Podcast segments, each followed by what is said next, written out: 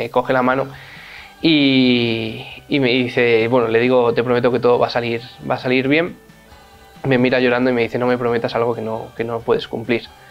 Y me quedo totalmente en shock. Eh, le digo que tiene toda la razón, pero que vamos a estar ahí para, para trabajar, para que ella salga adelante. Y me dice que sí, le puedo, que sí eh, puedo hacer algo, que es eh, prometerle que, que, voy a decirle a su marido y a sus hijos que, que ella les quiere.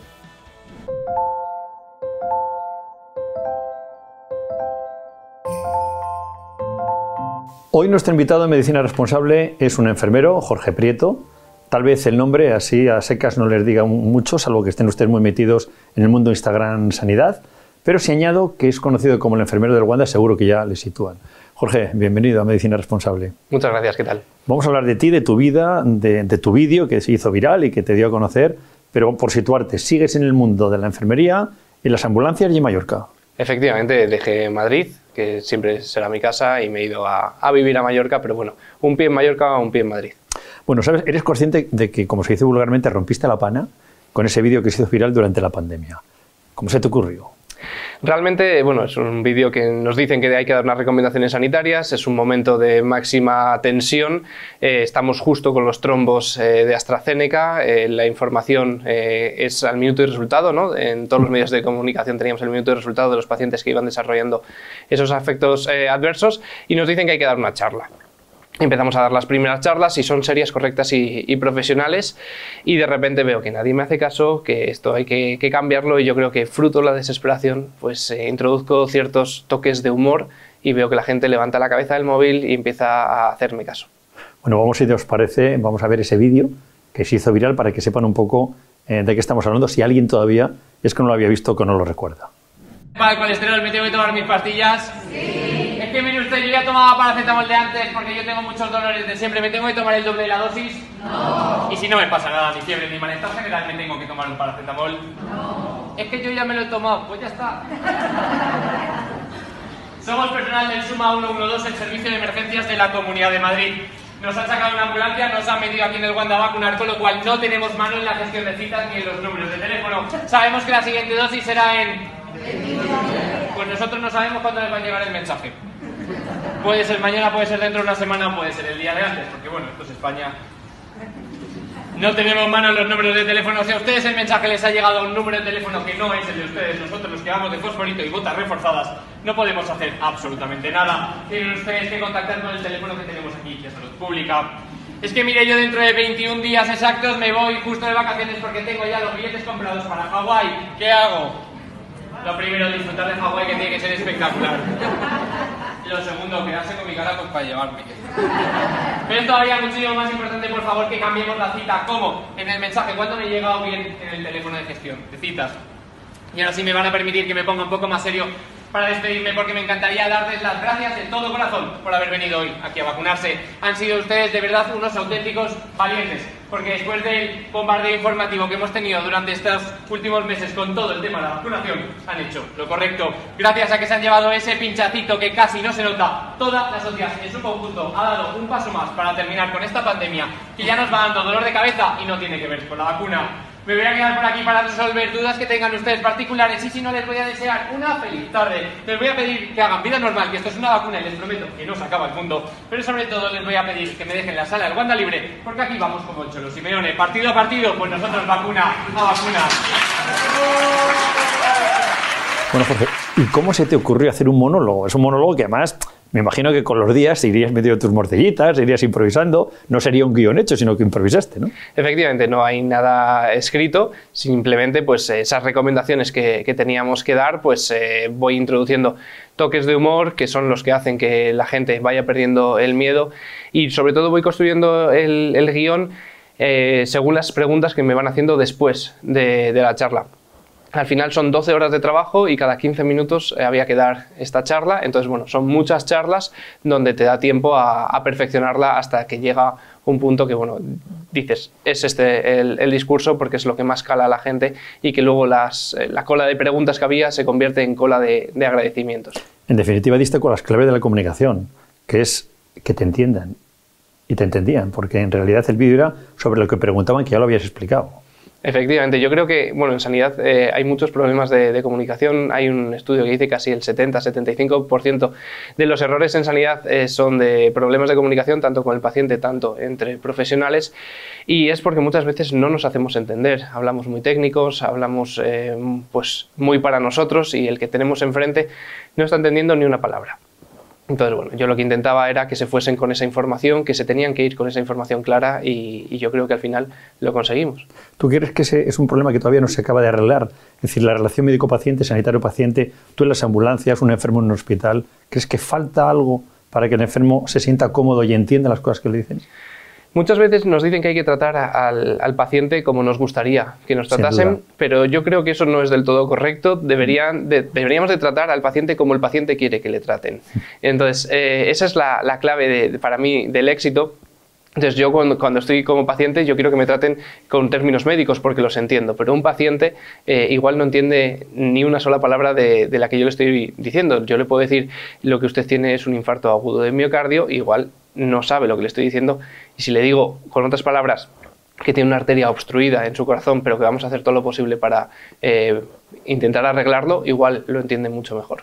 Por cierto, una pregunta nada más de las vacunas. Tú explicabas mucho lo que era, tenía todos muchos, muchas de AstraZeneca, no esa es la mala, póngame a mí Moderna o Pfizer. Eh, es curioso que hablábamos más de esto que de lo importante que era que te vacunaras, que del efecto bueno de la vacuna, ¿no? Claro, a nosotros nos decían cuando estaban en la cola de vacunación, pero hoy toca la buena o la mala. Eh, caballero, no hay vacuna. La vacuna mala es la vacuna no puesta. Entonces, eh, se puso mucho el foco en esos efectos adversos que como toda medicación va a tener efectos adversos, el paracetamol que nos lo tomamos muchas veces como chuches tiene efectos eh, adversos, la vacuna obviamente tiene efectos adversos. Entonces, bueno, pues había que hacer incidencia en que lo importante era la vacunación y yo creo que gracias también a, que cambiamos el foco, pues eh, bueno, hemos tenido unos ratios de vacunación eh, espectaculares, en, sobre todo en Madrid y en, y en España. Tú ayudas también a salvar vidas, de hecho en tu día a día salvar vidas, luego hablaremos de ello. ¿Qué piensas de la gente que no cree ni en las vacunas, son antivacunas, ni en los antibióticos, ni, en la modernidad que ha venido para quedarse porque nos salva. Porque si no, el mundo seguiría teniendo muertes por, millones cada día. Bueno, hay, hay un, meme que dice que, es, que a mí me parece bastante bueno, dice que hay antivacunas porque sus padres de pequeños les vacunaron. Entonces, yo tenía un compañero que decía, si hay gente que piensa que la Tierra es plana, ¿cómo no va a haber gente antivacunas? Entonces el pensamiento al final es libre, la creencia es totalmente libre, entonces bueno, lo que tenemos que hacer los profesionales sanitarios es eh, atacar eh, esas, esas, mentes con nuestros eh, argumentos. Si luego la persona no quiere entender, pues tampoco podemos hacer más. Vamos a hablar de por qué llegas a la enfermería, es curioso. bueno, 27 años, 4 de agosto de 2022. Tu madre es profesora de, de un conservatorio, pianista, tu padre es ingeniero de caminos y tú decides en un momento determinado, primero, que quieres ser policía nacional y luego que quieres ser enfermero. Lo del policía nacional viene de cuna, explícanoslo. Bueno, eh, yo siempre lo digo que yo cuando nací, nací en el Hospital de, de La Paz, y, mis padres siempre cuentan que la primera vez que van a, verme se encuentran a dos policías nacionales en, la puerta. Ah, se han equivocado de habitación, ¿qué está pasando? Y es que mi madre dio a luz con una compañera de habitación que estaba, estaba reclusa en, una cárcel y entonces tenía, tenía escolta, escolta policial. Entonces yo no sé si fue que los primeros pasos, ¿no? los, el primer, los primeros minutos de vida eh, te condicionan bastante, pero bueno, y luego pues eh, luego he vivido enfrente de la Guardia Civil, eh, mi colegio estaba bastante cerca de la casa cuartel y no sé si es que yo lo veía o lo veía en las películas, pero bueno, desde bien pequeñito yo quería ser policía y, me convertí en enfermero, que no tiene nada que ver. Pero les has dado clase a los policías. Efectivamente. He ya siendo enfermero. He conseguido juntar mis, mis dos sueños, mis dos vocaciones y he estado de profesor en la escuela. Bueno, ni ingeniero como tu padre, ni, ni pianista como tu madre, aunque sí que has tocado la flauta. Eso que se dice en la broma, la flauta travesera, nueve años. ¿Te habrá servido para algo, por lo menos? Pues me ha servido para, para entender la vida de otra manera. Eh, dicen que el que es bueno en música es bueno en muchas cosas. Yo no era bueno en música, eso es, había que, si no hubiese seguido. Pero mm, me ha hecho tener cultura general, eh, apreciar también la belleza de, la música y sobre todo pues a poder ir al Auditorio Nacional, por ejemplo, y, no aburrirme eh, como me aburría antes de, de estudiar música importante la cultura. Eh, eres un chaval joven y esos mensajes yo creo que son buenos, porque parece que todo lo que es eh, clásico suena antiguo y todo lo contrario. Yo creo que la música clásica es la ciencia de todo lo demás, de, la cultura musical de cualquier persona desde niño, porque tú te aprendes a apreciar todo lo demás, ¿no? Hombre, la música clásica es donde ponen los pilares para eh, hoy en día, incluso hay veces que si analizamos eh, una canción de reggaetón, tiene pilares eh, en música clásica. Entonces, bueno, pues a mí la música clásica me sigue gustando, creo que no es perecedera. O sea, escuchar Beethoven hoy en día tiene el mismo valor que escucharlo hace 100 años. O sea, es increíble. Bueno, 18 años, estás jugando un partido de fútbol y ¿qué pasa?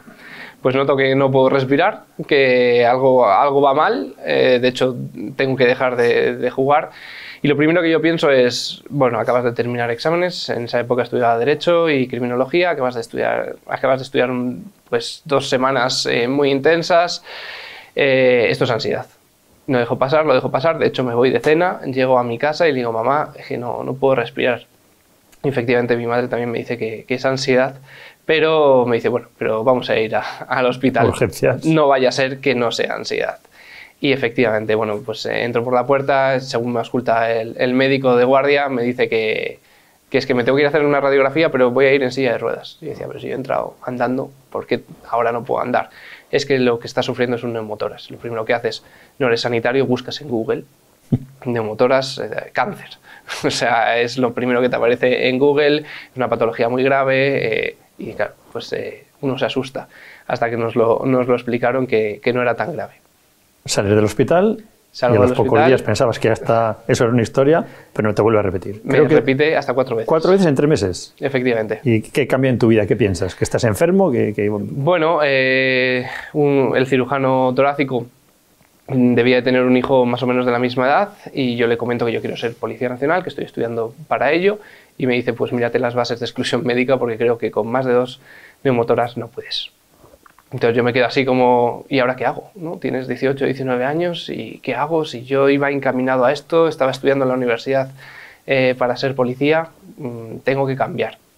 Paralelamente yo había entrado de voluntario en, una protección civil, conocía más o menos el mundo sanitario y gracias al haber estado del otro lado de, la sanidad, pues dije, bueno, pues si yo quiero algo con luces y sirenas en, los vehículos, pues si no es policía, pues ¿por qué no una ambulancia? Y entonces, bueno, pues eh, decidí hacer enfermería. ¿Estás estudiando medicina? ¿Pero por qué no, no medicina o médico y, y sí enfermero?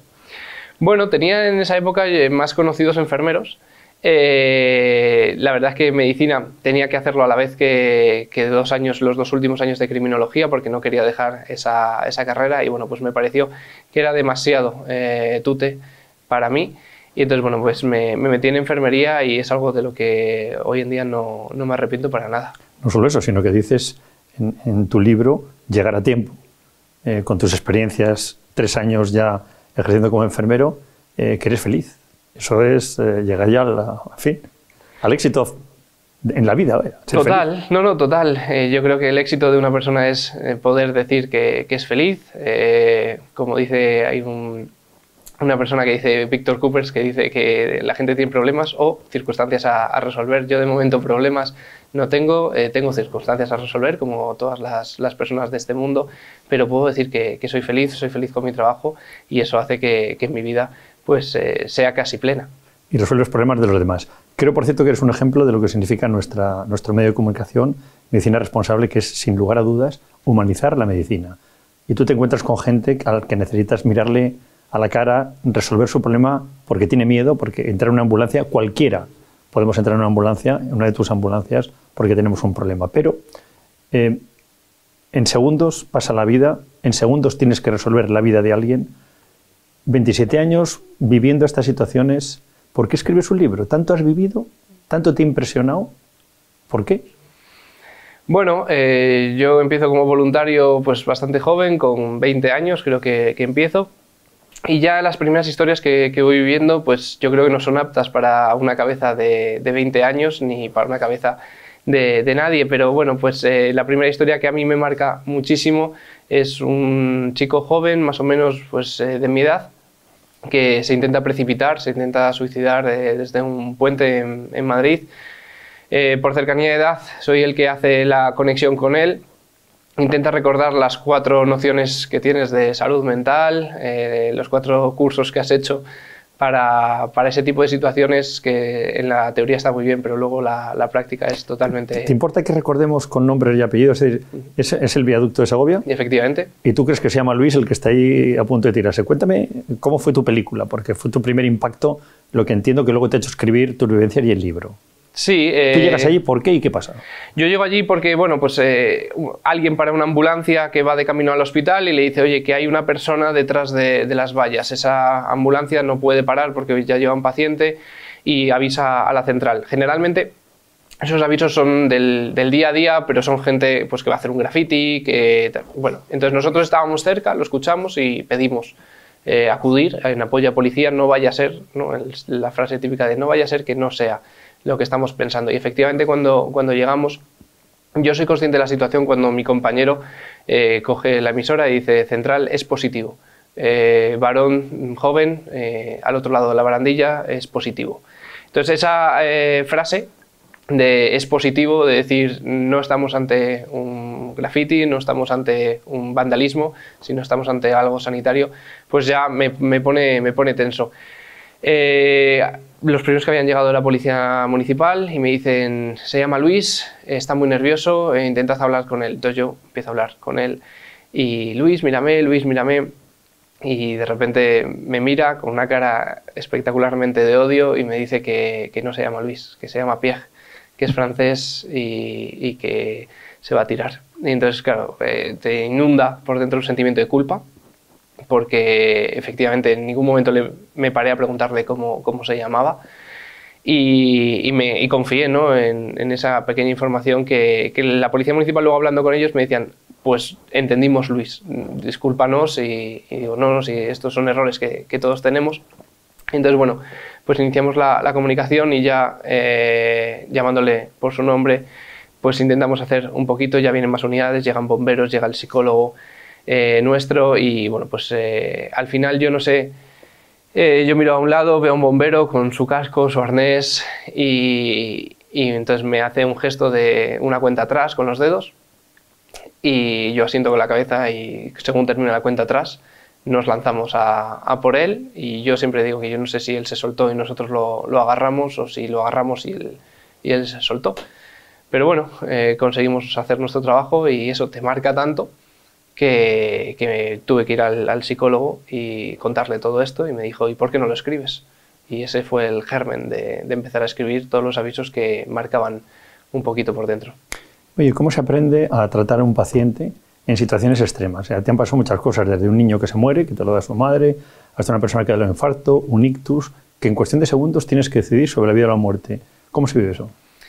Se vive en el momento, eh, yo no lo pienso, es verdad que lo pienso a, posteriori. Eh, yo cuando tengo al, al paciente eh, tengo la mente totalmente en blanco y lo único que tengo son conocimientos eh, sanitarios, con técnicas, procedimientos y, y, dejas de, un poco de lado esas, esas emociones, pero los avisos eh, no son eh, cortos, a veces se, se, alargan casi una hora o dos horas, y entonces ahí empieza a jugar el papel de, las emociones, sobre todo con lo, con lo que has vivido eh, tú anteriormente. Cuanto más joven eres, menos experiencia tienes y, y menos bagaje de avisos, y cuanto más van pasando, pues ese paciente te recuerda a otro, ese paciente te recuerda a un familiar y puede ser un poquito más, más complicado. Cada paciente es diferente, cada enfermo somos diferentes. Eh, ¿Piensas en el pudor que pueda tener, en la vergüenza, en la desnudez en un momento determinado, en el vacío que puede tener esa persona o no da tiempo? Sí, según va pasando y vas de, teniendo esas experiencias, eh, yo vamos, en el, en el libro cuento una que me parece brutal, que es una mmm, chica que llega al cuarto de urgencias y totalmente casi sin preguntar la desnudamos de arriba abajo y luego hablando con ella, encima era, era médico y, y, me decía, yo cuando estoy del otro lado no me planteo que a la persona la vamos a desnudar y cuando he estado aquí eh, me he visto totalmente vulnerable y perder 30 segundos de explicarle lo que vamos a hacer eh, puede, puede ganar mucha confianza con, con, el paciente. Decirle, mira, te tenemos que desnudar porque es necesario, pero vamos a mantener tu intimidad y en cuanto podamos te, te damos un, un, camisón y vas a estar mucho más cómoda. Pero esos 30 segundos hace que el paciente confíe más en nosotros y que todo vaya más rodado. ¿Y hay veces que no sabes qué hacer? Sí, sí, totalmente. Es, es casi duro admitirlo. en este mm, trabajo pues tienes que estar al día con todos los nuevos procedimientos que, van saliendo, pero hay veces que la, la situación te supera. Y yo particularmente, bueno, pues al final siempre acabas haciendo algo, porque yo creo que lo peor es quedarte parado y colapsado pero siempre eh, tratas de hacer algo y si no puedes tú, podrá un compañero. Entonces, eh, lo más importante es pedir ayuda. Eh, tu éxito, tu actuación, tu profesionalidad ayuda a salvar una vida, pero si no sabes o llegas tarde, también ves cómo se muere. ¿Cómo se vive eso? ¿Cómo se convive con la alegría de vivir y con la tristeza de morir? Bueno, nosotros cuando hablamos de, tiempos, nuestro trabajo consiste en quitarle minutos al reloj cada minuto que pasa, por ejemplo, se pierde un 10% de probabilidades de supervivencia en una parada cardiorrespiratoria. Entonces, si nosotros tardamos en torno a 7-10 minutos, pues tenemos el reloj en contra. Muchas veces llegamos eh, y nos ponemos a, reanimar y lamentablemente pues el resultado es, es de una persona fallecida. Para mí lo, más duro es la comunicación de la noticia a los familiares porque, bueno, eh, te han visto que estás trabajando, eh, siempre queda una mínima esperanza eh, en que vas a sacar ese corazón y va a volver a, latir. Pero cuando se toma la decisión después de 40-45 minutos de reanimación de que no se va a seguir con las maniobras y que hay que comunicar esa, noticia a los familiares, yo creo que es el, momento más crítico y, más duro. ¿Te has preparado para eso? ¿Te has preparado para decir un niño de 8 años que su padre ha muerto después de estar viéndole cómo le intentaba reanimar 40 minutos? Eh, hacemos cursos pero yo creo que eso nunca, nunca terminas de, prepararte. Hacemos cursos de comunicación de malas noticias, hacemos cursos de cómo afrontar nosotros mismos eh, esas situaciones. Afortunadamente tenemos, eh, sobre todo aquí en, Madrid, una figura que me parece espectacular, que es la del psicólogo de guardia, que viene en apoyo para esa comunicación de, noticias. Y por mi experiencia, la comunicación de esas malas noticias a los niños suele ir bastante mejor que a los adultos. Los niños eh, muchas veces, eh, pese a su corta edad, entienden lo que ha pasado, se lo explicas con otras palabras, papá se ha ido al cielo, papá eh, lo que sea, y, lo entienden mucho mejor. Incluso, bueno, pues obviamente se ponen tristes, pero han vivido menos, yo creo, y entonces tienen menos, lo que hablábamos antes, de menos cosas en la cabeza y aceptan la información mucho mejor. Es admirable lo que cuentas. A mí me impresiona, la verdad. Pero no solo has vivido urgencias en las ambulancias, has estado en la UCI de la Jiménez Díaz, además en tiempos del COVID. Creo que merece la pena volver un poco a esa época del COVID. Una pesadilla, creo que, la defines, una pesadilla. Es una pesadilla, sobre todo al principio cuando no sabes eh, qué te está viniendo encima. No, eh, va a ser una gripe. Esto es nada, un virus como la gripe A, un virus de China, dos semanas y ya está. Y a mí me impresionó muchísimo los dos primeros pacientes que tuvimos, eh, que estaban mal clínicamente, pero no lo mostraban, y era lo, más curioso de, todo. Teníamos eh, pacientes que estaban respirando muy mal, pero podíamos hablar con ellos. Una persona que respira mal, tú no puedes hablar con ella, o sea, se concentra en coger aire y no en, en responder tus preguntas. Y lo que más me impresionó es que en torno a dos horas fallecieron y no se pudo hacer nada, nada por ellas, fue fulminante.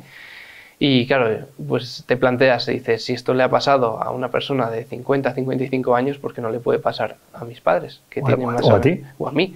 Eh, o cuando ves ingresar a gente eh, de 25, 30 años. Eh, ¿Y eso cómo, lo llevabas? creo, que, creo leer que estabas aterrorizado. ¿Y eso cómo, se, cómo se lleva estar aterrorizado y sin embargo ir todos los días al hospital, ver pacientes y ponerte por primera vez en la famosa EPI, que la tenía el que la tenía, y enfrentarte a algo que decía, bueno, no sé lo que es, y, efectivamente, estoy viendo que hay enfermeros, que hay médicos que se contagian y que se mueren. Pues eh, al final vas con miedo, pero vas. Eso es indudable, tienes que hacer eh, tu trabajo. Eh, echamos más horas de las que incluso nos, nos han pagado porque al final, bueno, pues faltaba gente, los compañeros iban cayendo enfermos, algún compañero incluso ingresaba en, nuestra UCI. Y bueno, intentabas hacer el protocolo de desinfección mm, al máximo posible e intentabas no juntarte con, los, tus seres queridos, pero yo, por ejemplo, yo convivía con mi madre Entonces eh, dices que tengo que convivir con ella, no, no, hay otra, no hay otra manera. Y otra cosa que a mí me, generaba cierto miedo era que cada día cambiaban los protocolos. Eh, lo que hoy se hacía así, mañana no se hacía así y pasado se hacía de otra manera, entonces te volvías un poco loco y decías, si yo lo estoy haciendo, te decía, no, no, eso ya no se hace así, pero sí, ayer se hacía así, no, no, pero es que hoy ya no se hace así y eso también generaba algo de, incertidumbre. Eh, UCI de la Jiménez Díaz, mujer de 55 años, a la que van a entubar y hablas con ella. Yo voy, voy de apoyo a, los compañeros porque, bueno, pues eh, en ese momento eh, cogieron compañeros de cualquier parte del hospital. No sé qué pasó esa noche, que, el que con más experiencia en la UCI me quedé era, era yo. Yo llevaba solo seis meses, o sea, y ya me consideraban con experiencia, cosa que no, no es así. Necesitas casi tres, cuatro años para tener experiencia en una UCI. Y bueno, pues voy, voy de apoyo con mis compañeros enfermeros y gracias a ir de apoyo estoy algo más liberado y puedo hablar con, con la paciente que me coge la mano y, me dice, bueno, le digo, te prometo que todo va a salir, va a salir bien. Me mira llorando y me dice, no me prometas algo que no, que no puedes cumplir. Y me quedo totalmente en shock. Eh, le digo que tiene toda la razón, pero que vamos a estar ahí para, para trabajar, para que ella salga adelante. Y me dice que si, le puedo, que sí eh, puedo hacer algo, que es eh, prometerle que, que, voy a decirle a su marido y a sus hijos que, que ella les quiere y que como eso sí lo puedo hacer, pues por favor que, que se lo prometa. Y así lo hago. Y bueno, pues luego a través del equipo de médicos eh, se le hizo llegar eso al marido y afortunadamente, bueno, pues eh, la mujer después de dos semanas salió adelante, y luego pude hablar con ella, no se acordaba de nada de lo que habíamos eh, hablado, pero bueno, su marido sí que, sí que se acordaba y, lo agradecieron. la tragedia de la soledad la viste allí de muchos enfermos que morían solos. Eso ¿Cómo se puede contar? A mí me parece tremendo. Me acuerdo de alguna conversación de algún hospital. Eh, Mamá, ¿cómo estás? Bien, hijo, no te preocupes, no sufréis por mí. Y medio después se morían, solos. Eso tú lo has vivido. A mí me lo han contado, pero tú lo has vivido. Eh, estamos acostumbrados a que en el hospital hay visitas, a que en los últimos momentos la familia puede pasar siempre a despedirse. donde más restringidas están las visitas es en la UCI, pero a pesar de eso bueno, pues están intentando hacer UCIs de puertas abiertas, por eso que hablábamos también de la humanización de, los cuidados. Pero llega el COVID, se restringe absolutamente todo. Gente joven eh, que empieza a ponerse mala, que hoy ingresa en una planta eh, y tenía posibilidad de estar con el móvil, eh, al día siguiente está intubada en, en, una UCI, ya no puede escribir, ya no puede contarle a sus familiares cómo están. Los familiares dependen de una llamada al día de los compañeros de los médicos que muchas veces por volumen de trabajo ni podían hacer esas llamadas, con lo cual la familia totalmente desesperada al otro lado. Se genera ahí un clima totalmente de, tensión, gente en la puerta de los hospitales eh, intentando buscar algo de información y bueno, pues se crea también un movimiento que es bonito, que es lo de las tablets, de las videollamadas. Eh, ante la adversidad salen ideas y poder ver a tu familiar eh, en una videollamada la tecnología nos ha ayudado mucho. No hablemos de terceros, hablemos de ti. Em, tú no tuviste COVID, tus padres tampoco, pero sí un tío tuyo, Joaquín, que además era médico de cirugía general en La Paz y había sido director del hospital. Ese sí que murió en combate y lo viviste en tu, en tu propia familia, ¿no? Sí, a mí la peor llamada es, me dice mi madre, eh, Joaquín, eh, tiene, está, ha dado positivo, está, está en casa, eh, no pasa nada, no, que nadie se preocupe, pero que está, está en casa. La siguiente llamada es Joaquín ha ingresado en, en urgencias. Alguien que ingresa ya, ya no, no, te gusta tanto. Yo ya le iba diciendo a mi madre, esto es, es un problema. Es un problema porque mientras el paciente aguante en casa, eh, todo puede ir bien. Pero bueno, vamos a esperar que, este, que no pase de, de, la urgencia. Joaquín está en planta, Joaquín está en la UCI, Joaquín está boca abajo. Eh, y bueno, pues ya te vas temiendo lo peor, eh, vas intentando contactar con compañeros que, que trabajen en, la UCI para saber algo más de, información. Y bueno, pues eh, su mujer ha trabajado toda la vida en, La Paz, su hija es, es, médico también. Entonces, bueno, ellos tuvieron posibilidad de, de, poder hablar con el equipo médico y tener algo más de información hasta que un día pues llega la, la tremenda llamada de Joaquín ha, fallecido.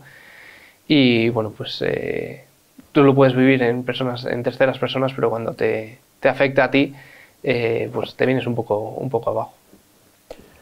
Es que todavía nos conmueve, ¿no? Oír estas historias. Además, él, claro, dio su vida por sus pacientes, porque lo cogió, lo cogió trabajando. Han sido muchos médicos a los que le debemos mucho. Yo, yo no digo que sois héroes, digo que cumplís con una vocación y con un deber con vuestra profesión, pero más allá de lo que os podía exigir nadie, ¿no? Y hablando de eso, he leído que a ti te gratificaba, que era gratificante para ti los aplausos de las 8 de la tarde. ¿De verdad servían para algo?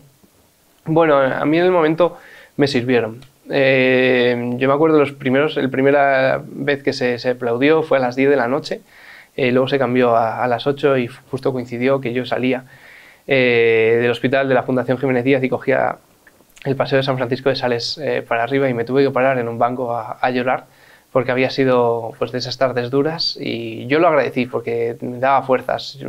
Días muy duros que esperabas a las 8 de la tarde a salir a la ventana a poder escuchar cómo toda la sociedad se volcaba con nosotros, con los pacientes, pero eh, bueno, pues eh, se van levantando las medidas, nos dejan a salir a hacer deporte, se convierte todo el mundo en deportista de élite, que, también lo entiendo, ¿no? la necesidad de, salir, pero esos aplausos se van difuminando y, comienzan eh, pues un poquito ya contra los, los sanitarios. ¿Sabes qué día dejamos de aplaudir? Exactamente no lo sé. El día que nos dejaron salir a la calle. No hubo más aplausos. Por cierto, ¿te sorprende ahora leer en algún hospital se ruegan o peguen a los médicos y a los enfermeros? A mí ya me sorprendía de antes, cuando veías el típico cartel, el Colegio de Médicos eh, tomará acciones legales contra quien agreda a sus profesionales. Decías, ¿cómo es posible que alguien agreda a la persona que, él te va a ayudar? Y mm, con los aplausos hubo un momento que yo pensé que esos carteles desaparecerían de, nuestras vidas. Pero lamentablemente después, bueno, pues eh, toda la recriminación que, nos han hecho por eh, las listas de espera, que al final el profesional sanitario no tiene la culpa, es, otro problema, ¿no? Que tienen la culpa los de arriba, nosotros al final eh, nos dan unas listas, tenemos que atender y los vamos a atender como mejor sabemos. Entonces, bueno, pues te sigue doliendo. Salvar vidas tiene que ser impresionante. Eh, tener 27 años y decir que la muerte es el mejor invento suena raro, ¿no? Suena raro porque, claro, tú estás muy lejos. Los que estamos menos lejos dicen, hombre, ¿por qué dices eso? Tiene, tiene algo de, humor también esa frase. Porque es el mejor invento, o sea, es dejar eh, lo viejo para que venga lo nuevo.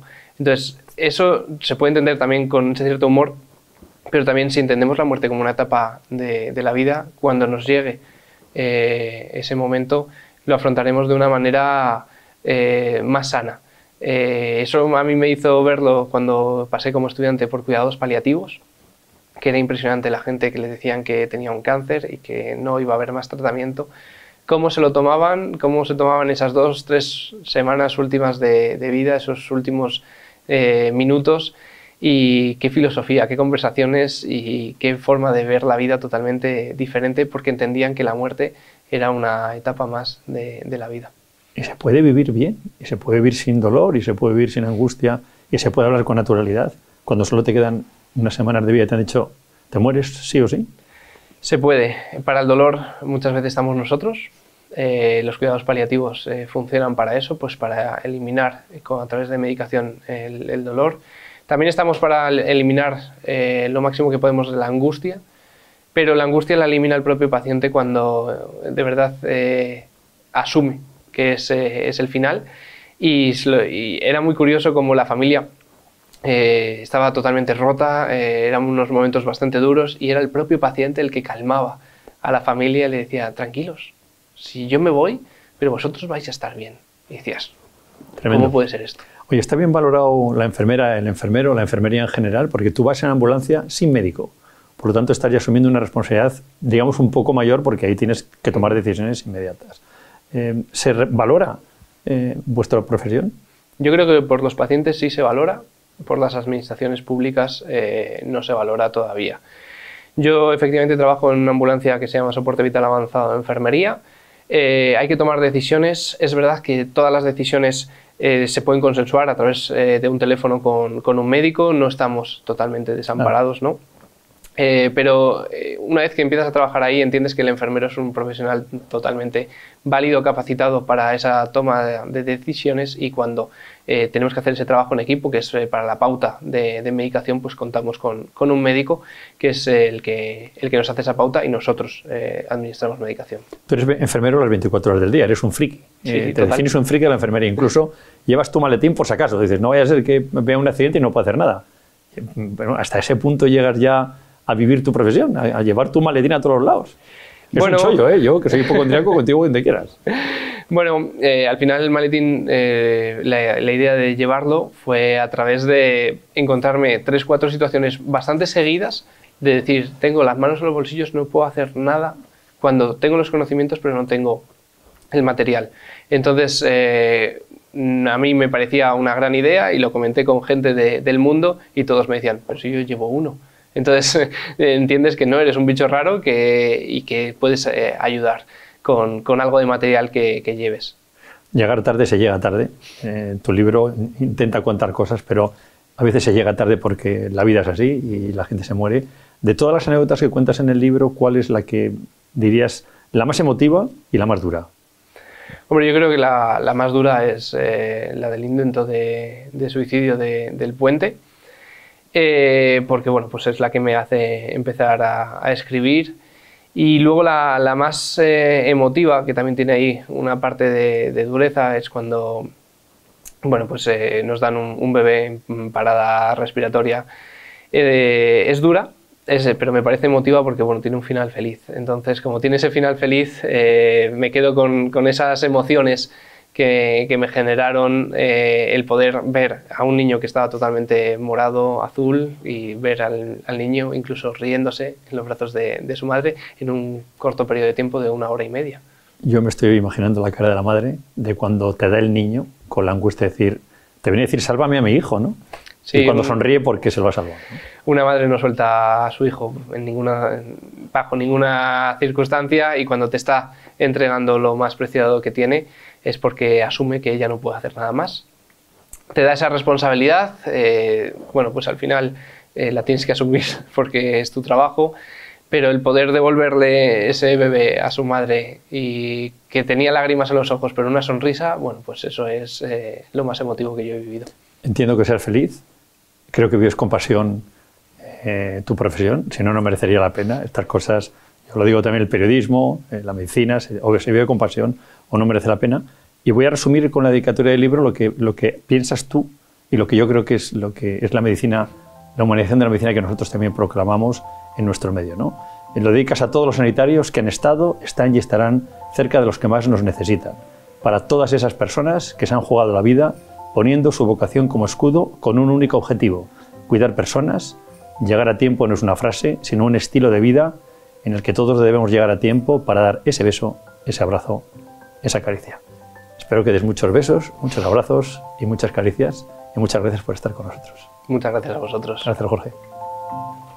Nuestro trabajo consiste en quitarle minutos eh, al reloj. Cada minuto que pasa, por ejemplo, se pierde un 10% de probabilidades de supervivencia en una parada cardiorrespiratoria.